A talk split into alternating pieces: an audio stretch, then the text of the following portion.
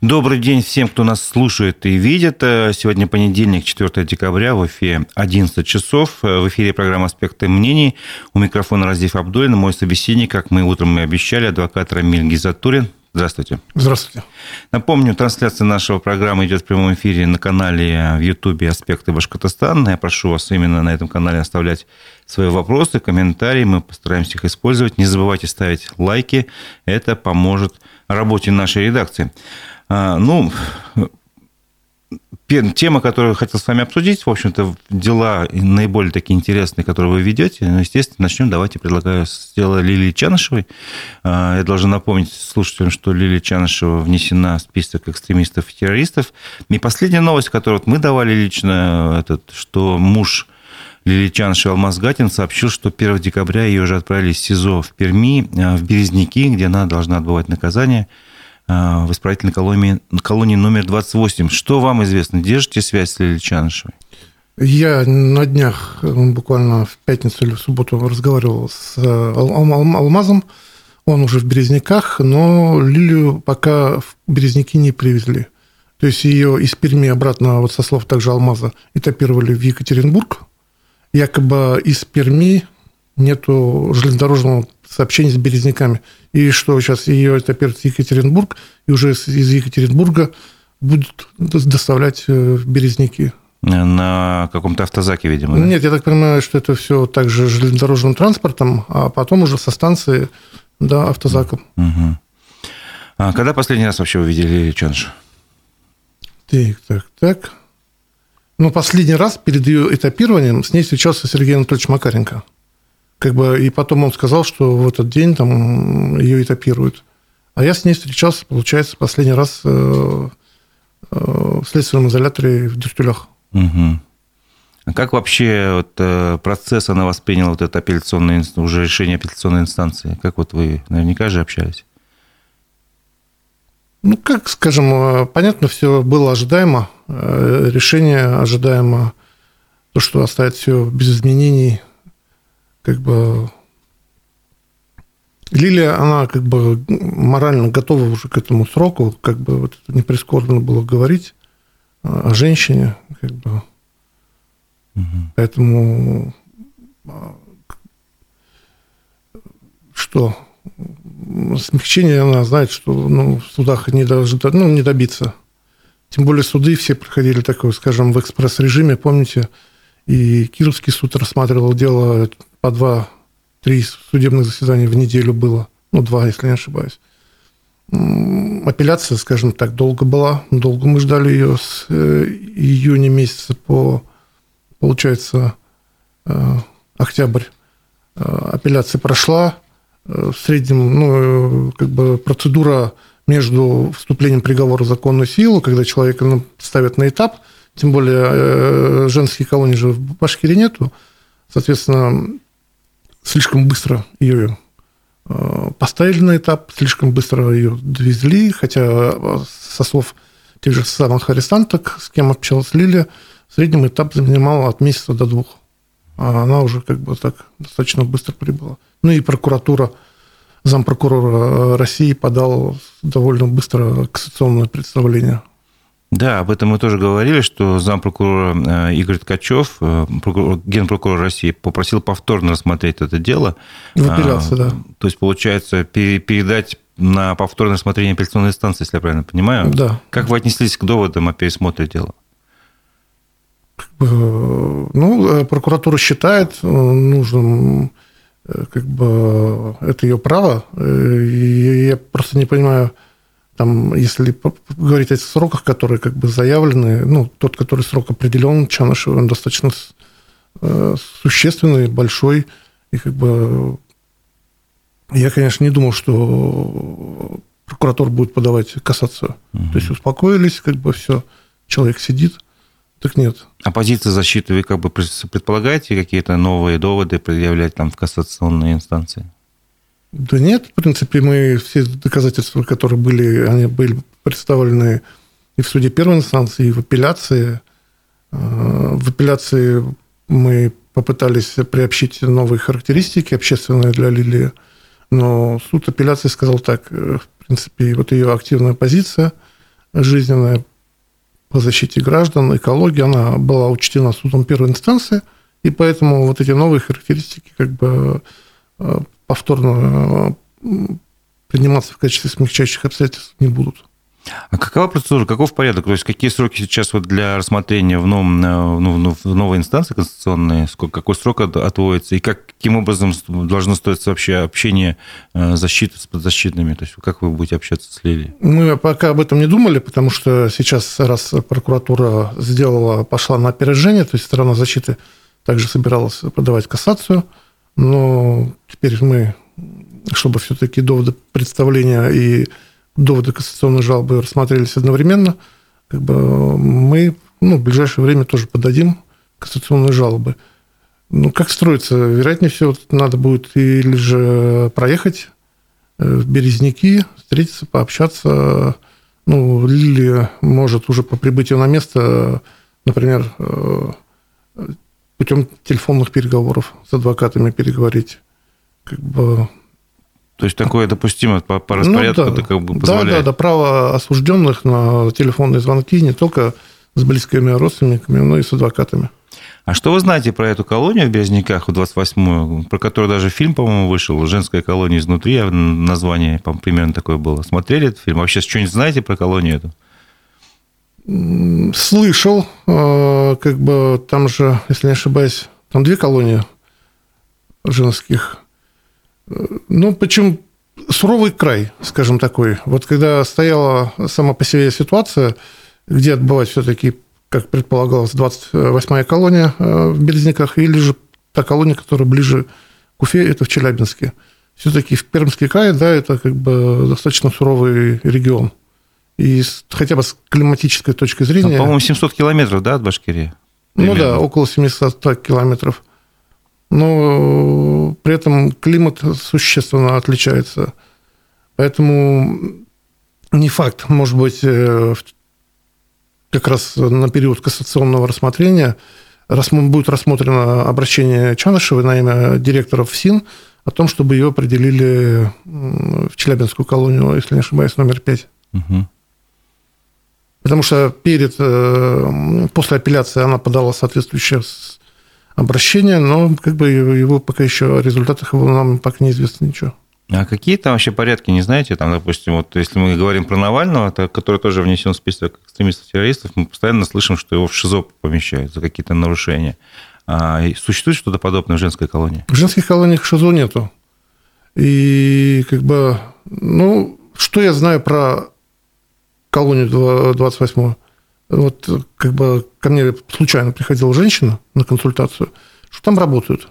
То есть э, работают много, то есть э, есть вопросы как бы к соблюдению трудового законодательства, условий труда, время труда, как бы по размерам оплаты труда, как бы, ну, то есть там не разбогатеешь, и как бы, ну, понятно, что труд – администрация принимает как в качестве смягчающего обстоятельства, чтобы ну, положительно характеризует осужденного, в последующем можно учитывать, например, для освобождения по УДО.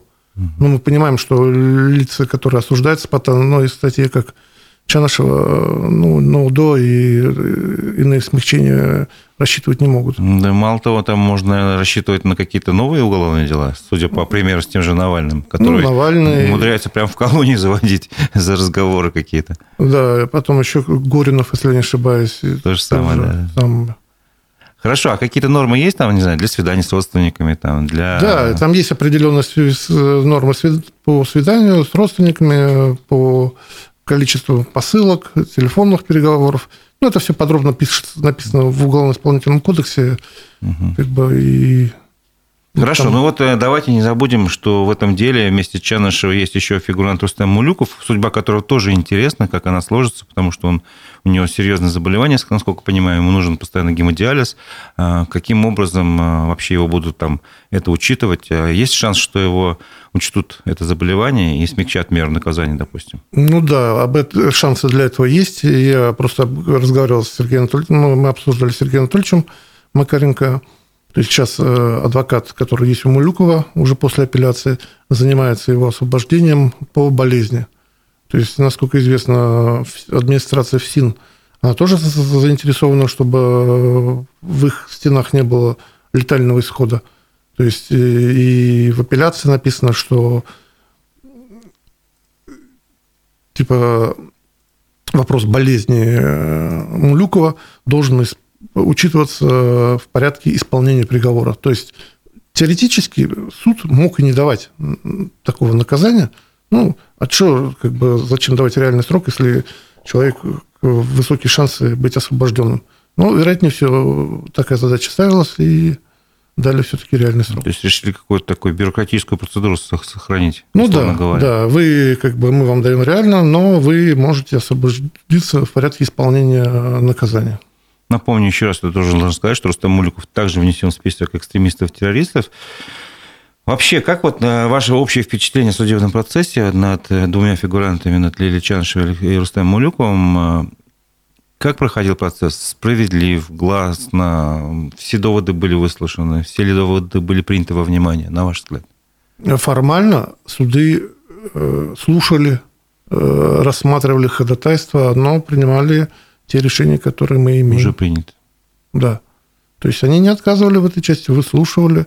Мулюков в апелляции достаточно долго выступал, и суды, судьи его не э, прерывали. Угу. То есть, э, что мы потом получилось, то, что его в зале суда взяли под стражу, ну, как бы так. Вопросов э, вот к суду первой инстанции вообще нету. То есть, это вот и приятно, что суд все-таки учел смягчающие обстоятельства, как бы и ну, не пошел на поводу гособвинения. Сколько вот они просили, столько и этот. То есть тут видно, что решение такое, скажем, э, взвешенное. Конечно, мы, не, сторона защиты, не согласны с ним, но как бы мы обжаловали. В последующем тоже будем подавать кассационную жалобу. Ну, скажите мне хотя бы один довод в пользу государственного обвинения, скажем так, пользу решения суда, с которым вы согласны, например. Лично я не могу понять, за что судят а, ту же Лилию Чанышеву за официальную политическую деятельность, которая была разрешена, не запрещена. А, когда организацию признали экстремистской, она тут же вышла из нее, то есть как бы все было сделано в рамках закона, пусть там ужесточенного там и прочее. Какие, не знаю, там признаки экстремизма и прочее в ее действиях? Я согласен с вами, что у меня также вызывает удивление вот само это уголовное преследование в отношении ну, вот, Лилии Чанышевой. Это действительно, она хоть и отнесена к категории э, такой категории лиц, но она же действительно эффективный политик была. Эффективный и много сделала, достаточно много для общества сделала и для республики. Как бы, ну, это еще раз подтверждает, что занятие политикой в России это как бы Дело такое, как только согласие с э, властей можно этим заниматься. Ну, как заниматься политикой с согласием властей, это уже не политика, мне кажется. Согласен. это какая-то имитация, это какая-то игра, не политика. Хорошо. А у вас есть еще интересный подзащитный, это бывший генеральный директор «Газпрома» нефтехим Салават Айрат Каримов. А, бывший депутат Государственного собрания, мы об этом деле разговаривали в июне еще, в июле, прошу прощения, когда мы с вами встречались. Что изменилось в деле за это время? С этого, за это время, по большому счету, ничего не изменилось. Э, предъявили обвинения, перепредъявили обвинения. Насколько известно, он фигурирует, фигурантом является единственным лице – в этом деле. То есть ему, как генеральному директору, изменяет, что он организовал заключение договора, организовал межевание участков, организовал, организовал. Нет, ну вопрос-то понятно, организовал. Но когда они изменяют ему организацию, то он же кому-то дал поручение. Кто-то что-то должен был сделать в этой части.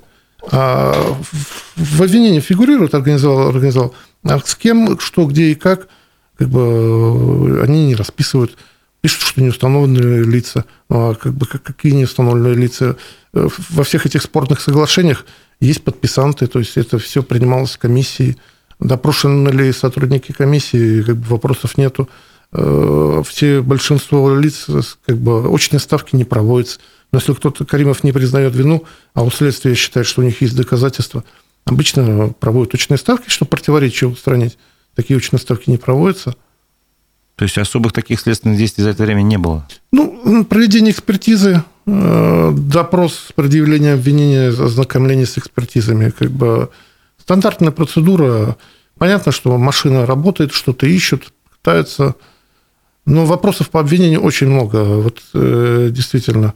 Самое интересное же, Каримов, он э, вот эти все договора, которые там строительные работы ему хотят в вину поставить, там, он эти договора, э, счета фактуры на КС-2, КС-3 ничего не подписывал.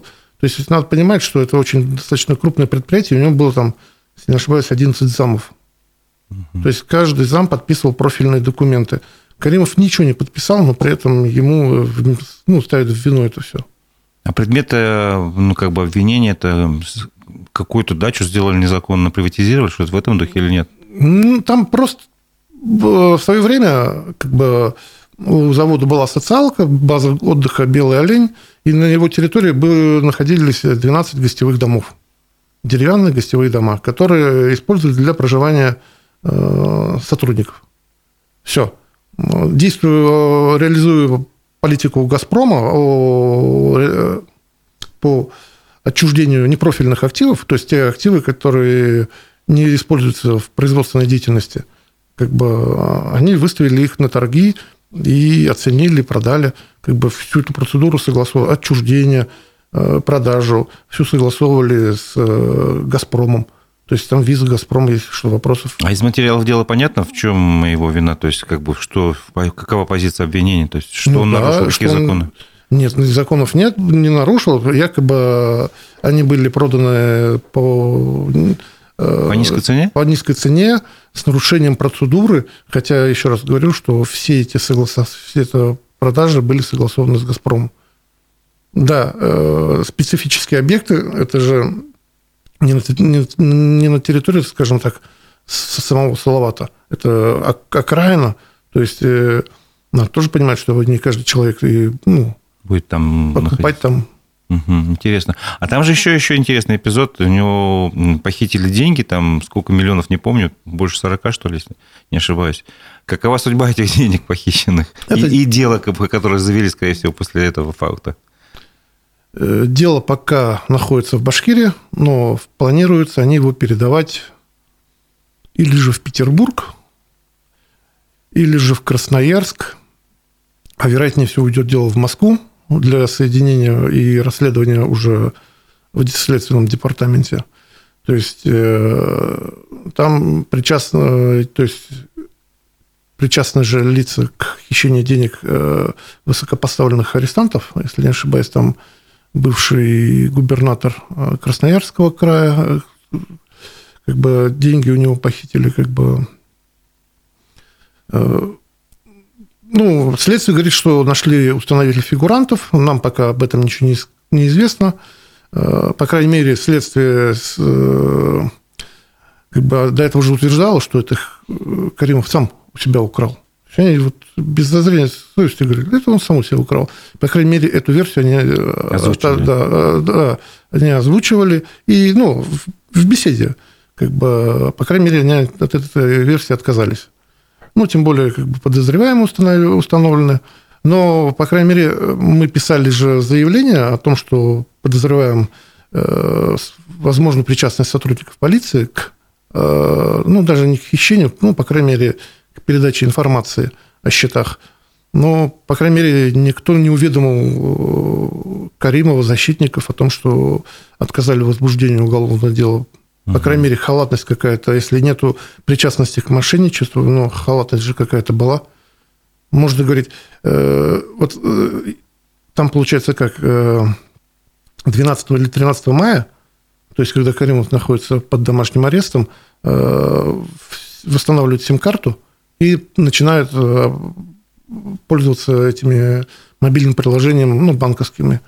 Э, как бы. С его телефона личного? Нет, я так понимаю, да. Телефон. Но, ну, во-первых... С его, с его сим-карты. С его сим-карты, да. И как бы, когда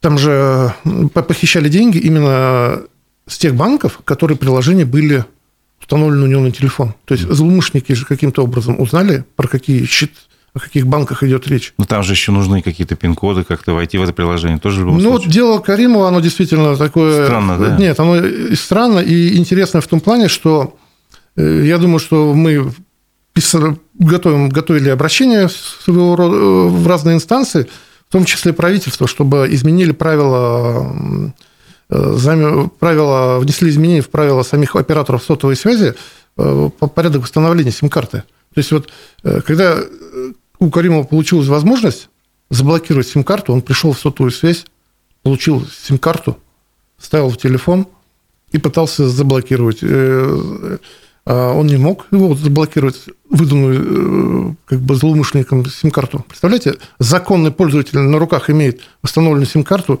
имеет паспорт, э, оператор сотовой связи блокирует сим-карту, злоумышленники звонят на горячую линию, говорят, мы настоящие пользователи, типа, не блокируйте. То есть, как бы банки, видя хаотичные операции по списанию денежных средств, когда гоняли по счетам, как, как бы нелогичные ну, траты были по счетам, они же как бы могли взять и заблокировать как подозрительная операция. Могли, не сделали.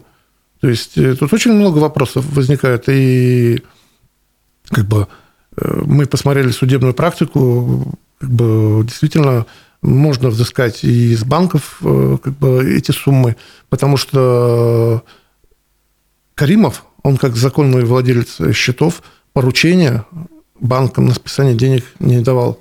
То есть, если открыть гражданский кодекс, банк осуществляет, исполняет поручение законного владельца счета по списанию денег.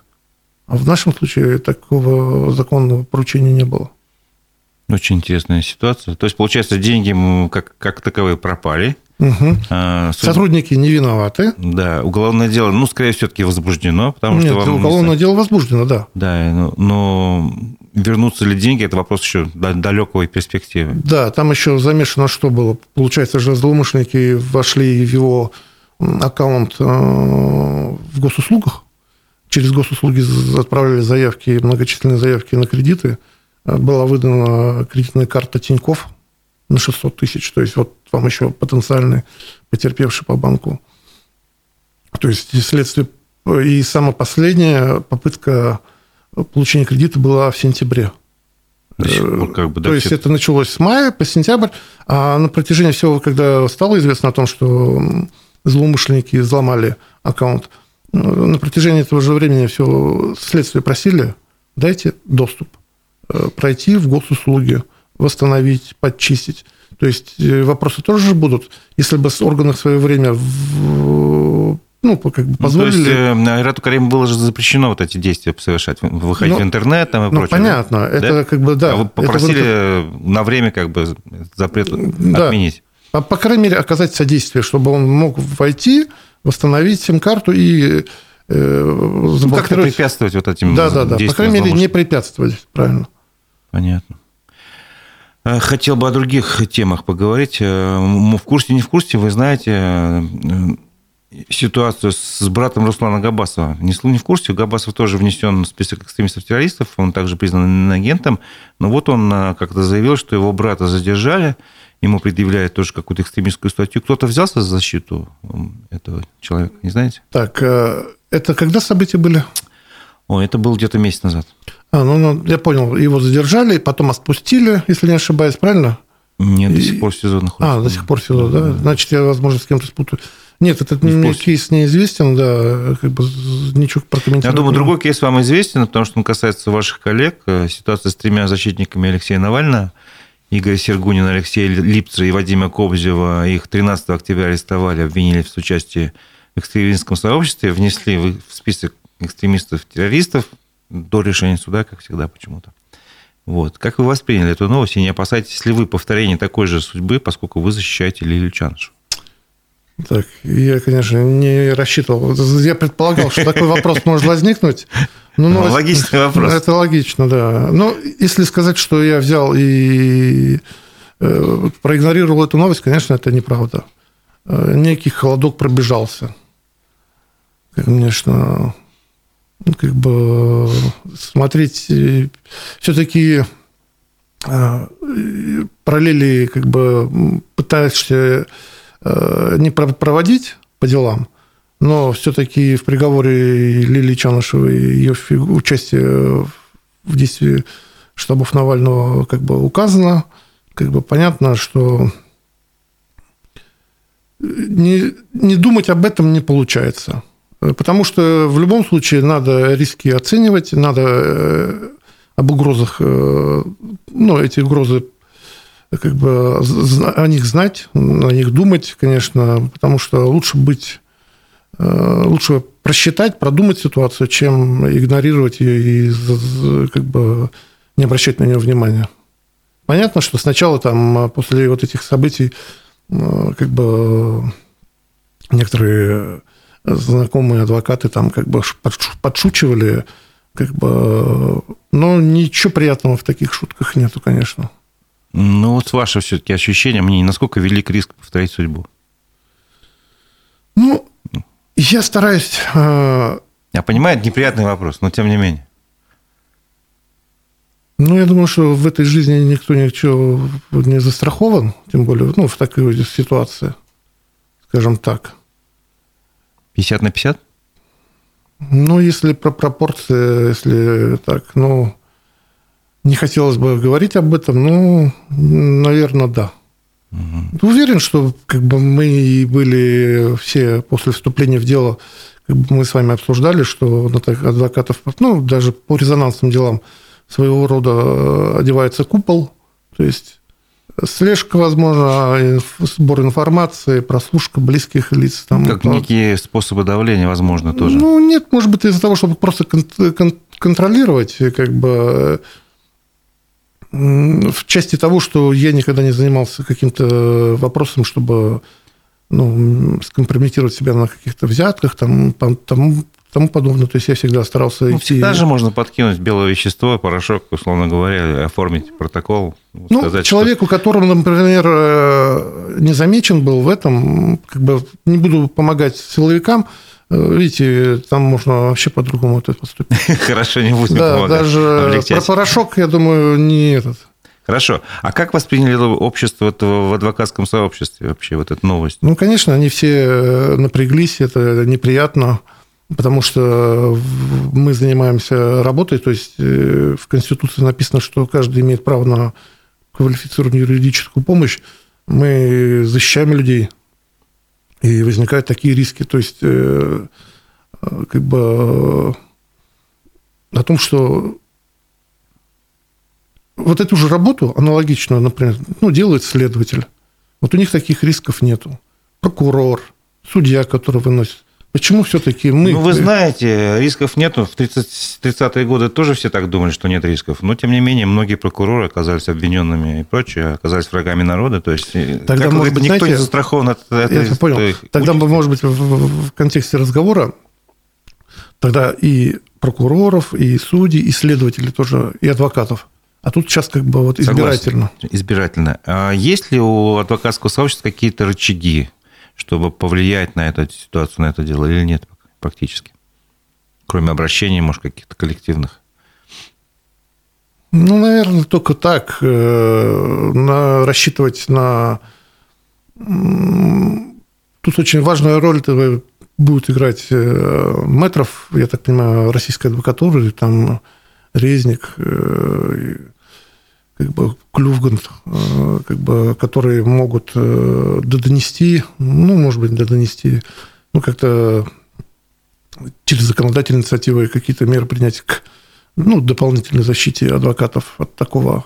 Но это же все как бы политика, поэтому я еще должен добавить, да, я об этом должен сказать, что штабы Навального, они тоже признаны в России да. экстремистской организацией, запрещены, ликвидированы. А есть ли э, такая вероятность, что последствия какие будут, что многие юристы, адвокаты теперь будут просто опасаться защищать, нам, не знаю, бывших членов штабов Навального тех же, условно говоря? Ну, я думаю, что такие риски есть.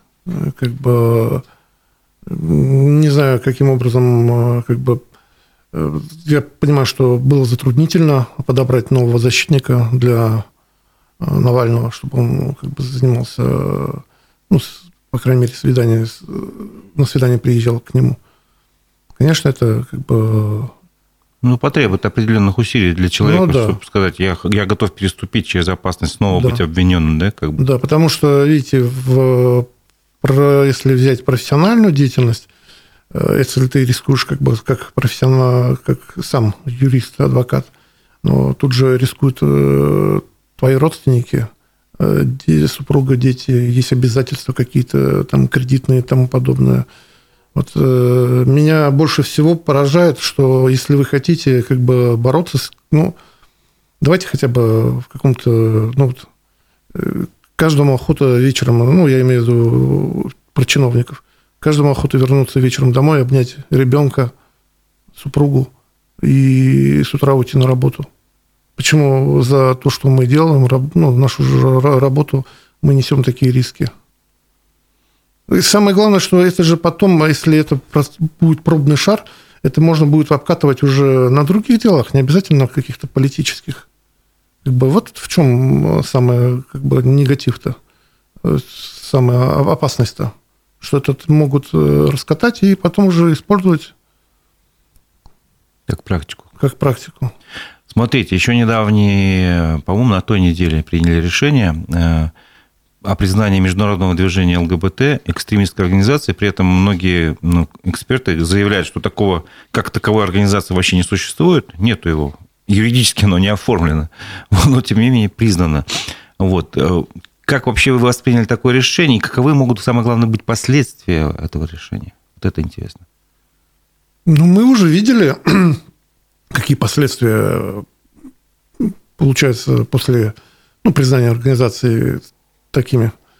Как бы понятно, что э, исполнители берут под козырек и налево-направо. То есть э, э, рубят так, что щепки летят. Я удивился тому, что как бы у нас и так в части ЛГБТ и так уже принята куча всяких, множество законодательных запретов и тому подобное, что, ну, вот, я не знаю, как бы целесообразность запрета ЛГБТ – как бы я вот несколько раз отдыхал в Таиланде, вот тоже возникал вопрос э, как бы трансвеститов, когда мальчики получают, э, берут, э, ну, пол берут женский, принимают женский пол. В Таиланде к этой части, ну, буддисты в этой части, они просты. Твое тело, твое дело. Главное, ты не мешай другим. Вот я считаю, что ЛГБТ, ну, вот Э, есть люди вот с такими, такой ориентацией. Ну, что поделаешь. Тут надо просто определиться, или же признавать их таковыми, ну, вот что их существование, как бы... Э, Официально в России никто ЛГБТ не отменял. Как бы даже со слов э, президента России он говорил, что типа пусть ведут себя как хотят, как вы говорите, не касаясь других, но тем не менее теперь уже есть юридические ну, решения, Э, движение ЛГБТ экстремистская организация. То да. есть ЛГБТ экстремизм, я вот это совершенно не могу понять, в чем, что они кого-то убивают, взрывают что-то там, э, призывают там, не знаю, к свержению государственного строя. Я вот этого никогда не слышал, не видел, и не знаю ни одного факта. К сожалению, еще это сам процесс закрытый, то есть мы не ну, видим да. доводов обвинения, мы ничего не знаем, готовое решение, и даже непонятно, что теперь дальше произойдет. То есть можно только сделать вывод, что теперь, э, ну, как минимум, разумный вывод, что демонстрировать символику ЛГБТ, это означает как бы соучастие в экстреми... ну, как бы распространение экстремистской символики. Вот это, наверное, логичный вывод, что теперь лучше не показывать никаких символов э, этого движения. Той же радуги, там еще чего-то. Я правильно понимаю? Ну, лучше, конечно, да. Э, избегать вот такого демонстрации такой символики, потому что ничего, ни к чему хорошему она не приведет. Ну и недавние еще были обыски, насколько понимаю, не обыски, вернее, это облавы, наверное, скажем так, на эти клубы, где э, собираются люди такой ориентации в Москве, насколько я не ошибаюсь, или в Питере. Сейчас да. просто не буду говорить про фактологию. Суть в том, что э, как, как меня, как человека зацепило, что людей раздевали, паспорта фотографировали без их разрешения, то есть тут уже идет нарушение прав человека. Э, вот это я вижу реальные последствия. То есть уже первые шаги, которые есть о которых можно говорить. То есть эм, ситуация с правами человека в стране, в принципе, ухудшается. Ну, может быть, такой некий ну, общий вывод. Это, вот к этим бы... последствиям, наверное, это все и приводит. То есть, если можно с ними так поступать, следующий шаг, можно, давайте поступим так с адвокатами, давайте поступим так, я не знаю, с коммунистами, давайте так поступим с евреями и так далее, и так далее. То есть, можно категории там как бы называть разные, собственно говоря. Э, сначала первый шаг, потом второй, третий, и это все приведет к ухудшению прав людей, э, хотя которые э, гарантированы в Конституции, там, если не ошибаюсь, глава вторая, по-моему, да, ну, или ну, в начале Конституции да, да, там да. прописано очень много прав у людей, вот они сейчас нарушаются. Ну, вот это мое мнение, не знаю, можете согласиться с этим? С вами полностью согласен. Угу. И как бы нету вот именно тенденции, которая бы какой-то просвет, э, свет в конце туннеля, пока это, надеяться можно было на этот свет в конце туннеля. Просто даже вот пример, э, вот у меня подзащитный, которого арестовал Бураевский э, Балтачевский межрайонный суд по обвинению в убийстве, ну, тяжкий вред, повлекший смерть по неосторожности, там э, санкция равноценна. Он просидел почти, почти два месяца, а в декабре прошлого года приходит экспертиза, что причина смерти – это не избиение, а ишемическая болезнь сердца. Да, его освободили под подписку о невыезде, но мы открываем главу УПК реабилитация. Люди, в отношении которых прекращено уголовное преследование, в его случае прекращено, он освобожден, потому что по новой статье, которая есть, э, мера пресечения э, в виде заключения по страже не избирается. То есть мы обратились к прокурору, принесите изменения. В УПК же написано. Нет, говорит, нет оснований. А, обжаловали на имя прокурора. Вот мне пришло письмо за подписью там, начальника управления какого-то Э, что тоже законных оснований нету. Ну и, пожалуйста, вот сейчас будем писать на имя Пантюшина, чтобы, по крайней мере, эту ситуацию... Но если в ВПК написано, что имеется право на принесение извинений, почему не извиняются? Видите, тут есть законное основание не извиняется, а мы говорим о том, что э, все это сжимается, все это ухудшается ситуация. Ну, надежда единственная все-таки на, на защитников. Я не знаю, каким Нет, еще образом. Надежда, да. С другой стороны, понятно, что если э, законы, даже если прописаны положения, не исполняются, да, сложно говорить. В любом случае надо бороться, отстаивать свои права, надо бороться. Э, как бы сделка со, сделка со следственным судом, она бесполезна. Потому что если ты соглашаешься, ты себя как бы оголяешь, оголяешь свою защиту, если, а потом вдруг должностное лицо не, не, ну, не исполнит своего обязательства. Если даже исполнит, есть прокурор, есть вышестоящие суды, которые могут это ваши договоренности свести к нулю. Вот и все. То есть э, надо работать в рамках правового поля, надо защищаться, и как бы только это может как-то давать шансы, чтобы, по крайней мере, какой-то сохранять паритет между ну, обществом, скажем, там, человеком и государством. Скажите, у вас вот еще, э, вы же не только Айрата, господи, прошу прощения, Каримова защищаете или Лючанышева, а есть у вас и другие подзащитные. Много ли дел вы ведете одновременно? И можете как, о каком-то интересном кейсе еще рассказать? И, конечно, соблюдая все интересы подзащитных и прочее. Ну вот э, Недавно ко мне обратились люди, Стерлитамакский городской суд. Вот как раз э, оттуда, из, из этого кейса, я как раз сказал, что не надо договариваться со следствием. Молодого человека, ну, как э, до 30, обвинили в э, насильственных действиях сексуального характера в отношении пятилетнего ребенка. Да. Все. Он на стадии следствия. То есть я, ко мне люди пришли уже на стадии апелляции. То есть на стадии следствия он вину не признавал. Он говорит, не было этого. Э, как бы на стадии суда он как бы тоже отрицал свою вину. Потом, когда он услышал, что гособвинитель запросил 15 лет, он просто-напросто говорит, я вот, видя вот эти перспективы, я говорит, ну, решил признаться, что, э, возможно, я как бы трогал ее там за половые органы, не вот она подошла ко мне, а я якобы рукой дернул, и так получилось. То есть он, ну, по большому счету, он ничего на себя не накликал. Если это было, даже, допустим, представить это, это будет неосторожно, и за это нельзя сажать. Суд признал, посчитал это признательным, признал, частичным признанием, ну и дал 13 лет. А 13 лет по такой категории дел – это стандарт. То есть он себе не убавил, не прибавил, и все. А там дело достаточно такое, скажем, очень непростое, как бы показания пятилетней девчо, девуш, девочки э, с определенным отставанием в развитии, э, сама по себе семья, ну, скажем так, есть признаки неблагополучности, потому что как бы, вот, вот в таких делах, вот в таких делах я вот как-то думал как раз на днях по этому поводу, вот что может, можно противопоставить, например, показаниям пятилетнего ребенка и взрослого мужчины. Ну, почему э, органы не идут ну, на применение полиграфа? Ну да, согласен. Тут, в принципе, можно проверить. Конечно. Полиграф... этого не было сделано? Э, нет. Есть другие по резонансным делам. Вот, например, э, убийство директора Амазонки. Я как бы частично защищал людей, ну, погружен в это дело. Вот там Следственный комитет, я так понимаю, то ли сюда приезжал, то ли... Они используют, интересно, такого специалиста в области мягкого гипноза. То есть они погружают свидетеля в мягкий гипноз, следователь допрашивает. Удивительно, удивительно.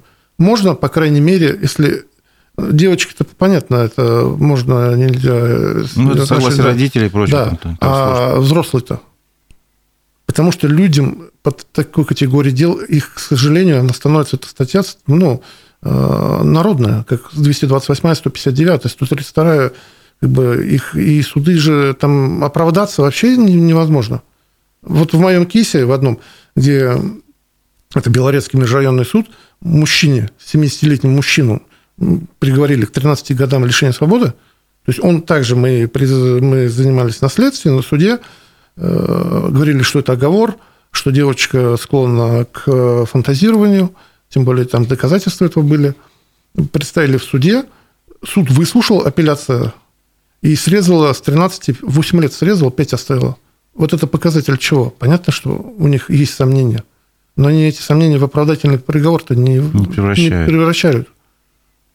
Как бы, видите, Поэтому... Это системная такая, знаете, признак системной ошибки, то, что у нас э, система правосудия вообще носит такой обвинительный характер. Я, сколько себя помню, всегда э, во время всяких отчетов э, в прокуратурах и прочих говорили, что типа вот у нас еще есть там такой процент оправдательных приговоров, там, типа это плохой показатель работы судебной системы. То есть чем больше обвинительных приговоров, тем лучше. А, мне кажется, чем больше справедливых приговоров, тем лучше. Должна да. быть такая, как бы, такой критерий. Закон должен быть справедливый. Такой, такой критерий. А если тут очень скользкие доказательства, мужчину даже под полиграфом не проверили, что он врет или не врет. Ну, ладно, полиграф, говорят, к полиграфу много вопросов. Может быть, да, это не стопроцентная вероятность, да, как бы, да. Но тут же надо будет учитывать совокупность других э, обстоятельств. А как в, ну, в других странах такие вопросы решаются? То есть э, понятно, что ребенок, он тоже слабо, он самый слабо защищенный, наверное, категория населения, толком ничего сказать не может. Э, и тут взрослый человек, что-то происходит, какое-то насилие, как тут их право защищать? То есть, чтобы, чтобы был баланс, условно. Ну, да, я говорю, чтобы, что... Как, вот, как происходит расследование в таких случаях на, на Западе, не знаю, знаете или нет? Не обращали внимания? Вот именно по такой категории преступления нету, но в любом случае вот э, на Западе же тоже есть презумпция, презумпция виновности, как бы, ну, как бы везде есть э, перекосы. То есть не надо говорить, что там... Э, не, понятно, что тоже мы не говорим, что там да. все идеально. Просто... Я полагаю, что там все-таки чаще и больше используются достижения науки и техники, Э, ну, в нашем случае вот мягкий гипноз, ну, вероятнее всего, узкопрофильные специалисты, ну, редкость. Именно почему-то, если они сейчас ну, в Уфе, ну, в Башкирии, я думаю, для нашего региона могли бы обзавестись ну, таким специалистом. Много бы, может быть, каких-то э, плюсов для подзащитных было бы. Тут же еще в чем ситуация? Эти мероприятия должны проводиться до того, как человека арестовали, потому что когда уже человека арестовали, система не заинтересована его обеления, оправдания, потому что вопрос опять становится э, принесение извинений, а никто у нас не любит взыскание. Но тут даже не в дело не в этом, а в том, что какая-то статистика, вот человек вышел после того, как, значит, незаслуженно его посадили, там, арестовали и прочее, приняли меру э, пресечения – Видимо, тут все-таки дело в какой-то отчетности, я думаю. Да, как бы, какой отчетности? Как, что может быть отчетности? Вот как оправдать эту отчетность, когда людям ну, дают вот 13, видят, что вроде несправедливо это все. Дают 5 потом. Потом 5. Вот и все. Это же как есть анекдот э, не к судьям, ну, про судей.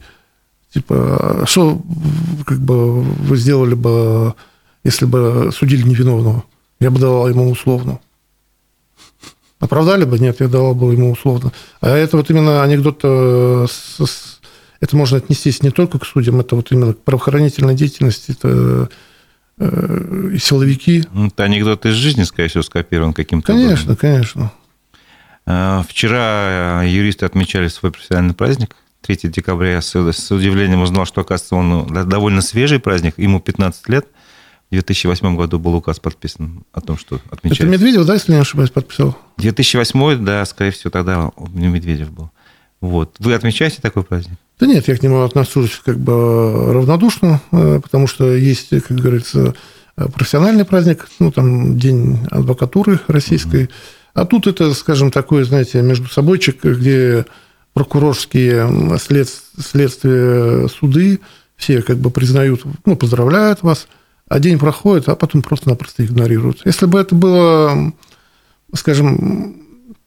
По-настоящему корпоративной солидарности? Вот именно корпоративной солидарности, да. Потому что мы все-таки юристы, что судья, что прокурор, мы знаем, что от нашей деятельности зависит судьба человека, как бы, он знает, что мы можем ошибаться, Э, некоторые,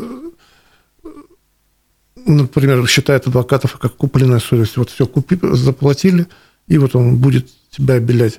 Нет, я знаю, что есть коллеги, я сам, как бы, если мне как бы не по душе дело, как бы я откажусь от него. Как бы. Не, ну есть, наверное, какая-то еще, когда вы обязаны просто вести дело, или нет такого там, допустим, назначают. Ну, если, да, если дело по А в таких ситуациях, допустим, если вы понимаете, что у вас подзащитный точно виновен, вы, ну, вы по материалам дела видите еще что-то, э, ну, то есть вы приходите к выводу, что ваш человек подзащитный виновен, как вы ведете дело? То есть вы все равно пытаетесь как-то его смягчить приговор, там, ну, защитить его ну, права? Ну, виновность э, надо смотреть, что за обстоятельства дела. То есть э,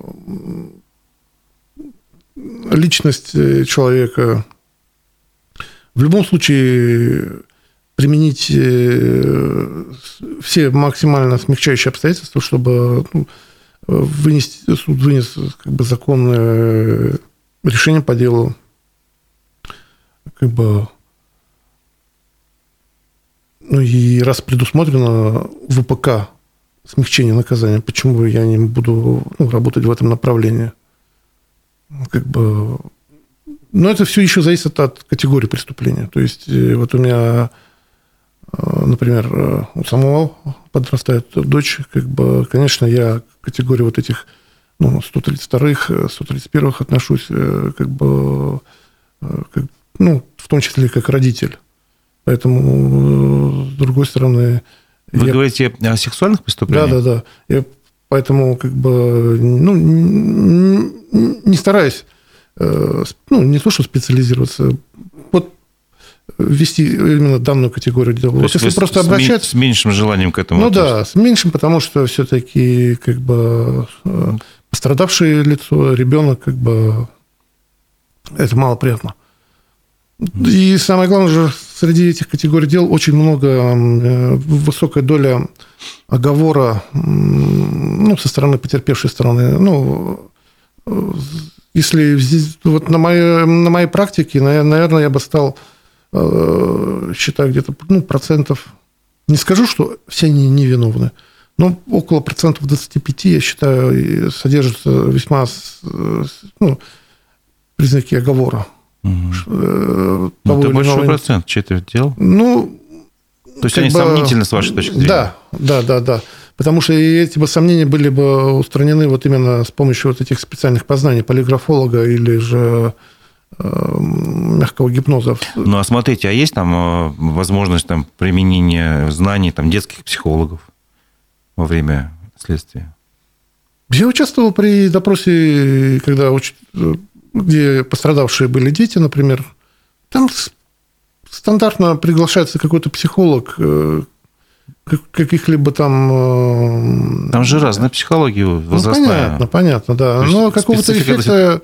Я не видел особо яро, ярой работы вот этих психологов. Они mm. больше как сидят и э, участвуют. Так, создают видимость участия. Mm. Просто сидят и все. Потому что я считаю, что вот в случае, вот, где пострадавшие дети, ну, там действительно как бы Э, несформированная личность, э, уровень э, развития ребенка, ну, личные какие-то особенности.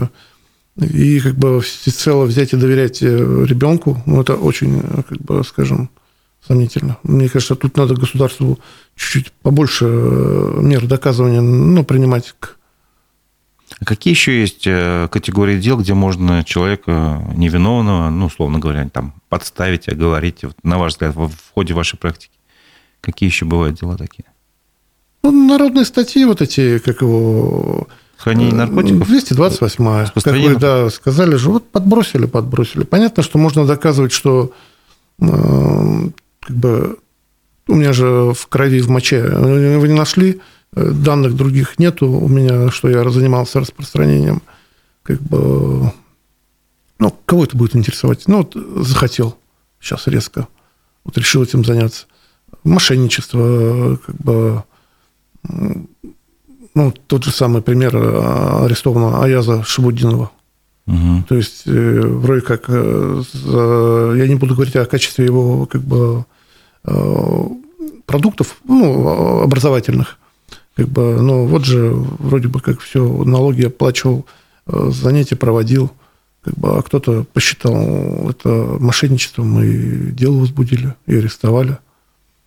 Ну, как бы, был бы человек, кстати, найдется. Вот самое. Оно также вот Все равно существует. Да, как существовало, существует и, наверное, будет существовать. У меня вот э, был, была такая практика, вернее, ну, опыт э, моего друга. Жена обвинила в покушении на насилия, а доказательством было то, что у него были отпечатки пальцев на мебели, на стуле. Угу.